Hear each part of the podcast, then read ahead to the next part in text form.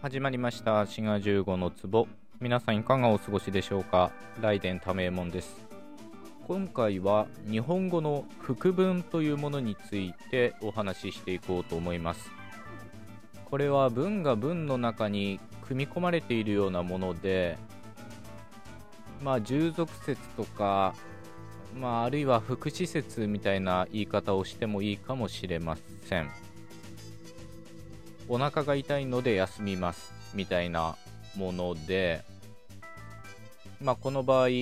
お腹が痛いっていうある種文が休みますっていう文を、まあ、就職してるというかな、まあ、お腹が痛いのでっていう、まあ、こういうのを従属説とか言ったりするんですけど、まあ、これが休みますという主説を就職しているというか主説に従属している依存しているというような言い方をします。で日本語の場合は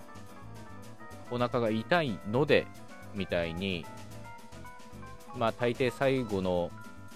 まあ、動詞をはじめとする述語にまあのでみたいなものがついたりとかまあ、あるいは痛くてみたいに動詞の変化形で従属説であることを表すんですよね。で、ここで英語みたいな言語をちょっと思い返してみると、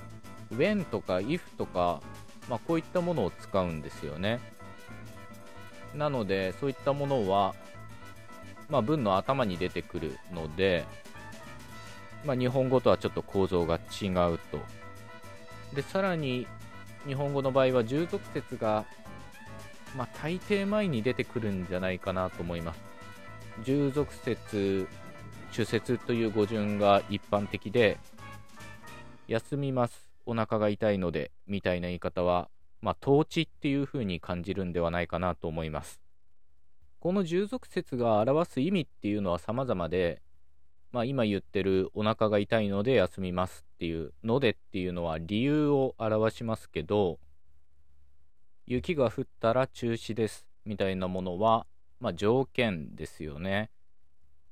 あるいはドアを開けて出て行ったみたいなものは時間的な順序みたいなものを表しています。まあ一口に従属説といっても意味は様々だということですけど共通しているのは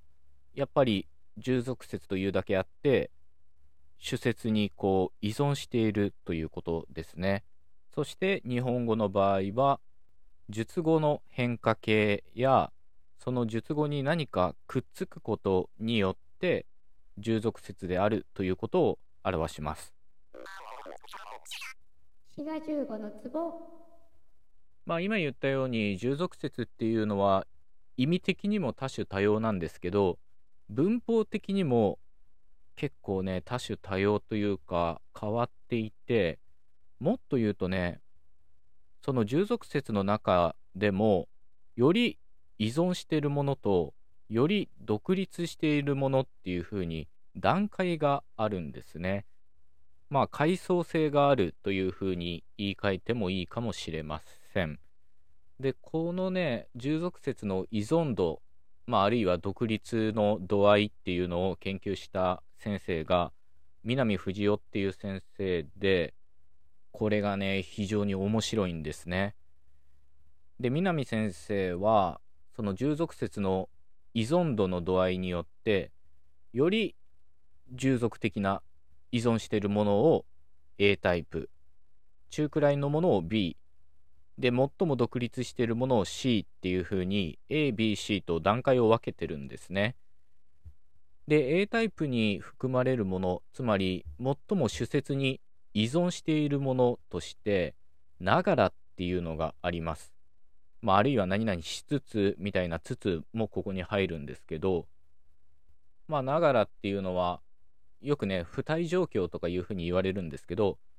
太郎はラジオを聴きながら顔を洗った。まあ、こういうふうに同時進行を表すようなものですね。このながらっていうのが、なんで主説に依存してるかっていうと、従属説と主説で別個の主語を取れないつまり同じ主語しか許されないんですね。太郎はラジオを聞きながら、次郎は顔を洗ったとは言えず、必ず共通した主語でないといけません。それと、ながらの方は、否定っていうのも含むことができないんですね。太郎はラジオを聞かないながらみたいな言い方ができなくて、聞きながらっていう、まあ、ある意味肯定形しかないんですね。これがもう少し依存度が低くなる、つまり、より一つの文として独立性が高くなると、別個の主語が取れたり、否定を表すことができるようになります。これが B タイプで、のでっていうのがここに入ります。例えば、太郎が来たので次郎は困った。まあこれは従属説と主説で別個の主語が出てきてますよね。で、これは A タイプには見られない特徴です。この B タイプののでは否定も含むことができるので、太郎が来なかったので次郎は困ったっていうふうに言うことができるし、さらに独立した文っぽい特徴として、丁寧形もあるんですね。太郎が来ましたので、次郎は困りましたっていうふうに、デスマス系もここに入ることができます。こういった意味で A タイプより B タイプはかなり文らしさがあるっていうふうに言うことができます。そして、従属説の中で最も、まあ、従属度が低い独立しているのが C タイプで、まあ、代表的なものはがみたいなものです。で、これは主説とは違う主語も取れるし、否定もできるし、さらには推測のだろうみたいなものもつくことができるんですね。明日は雨が降らないだろうが、念のため用意しておこうみたいに、まあ、このだろうみたいなものはモダリティと言われるんですけど、こういうモダリティっていうものが C タイプには出てくることができます。さっきの B タイプののでみたいなものは、だろうのでみたいな言い方は、まあおそらくできないんじゃないかなと思います。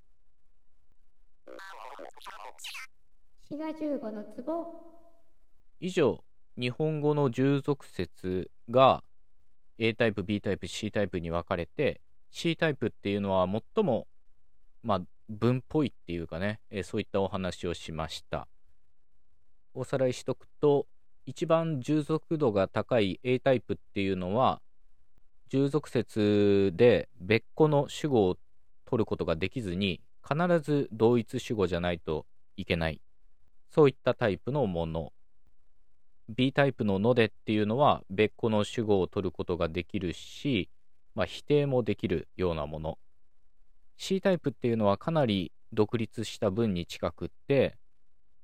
今言った特徴は全部持ってるし、さらにモダリティのだろうみたいなものがつく。こういうふうにより主説に従属してるものから独立したものへと、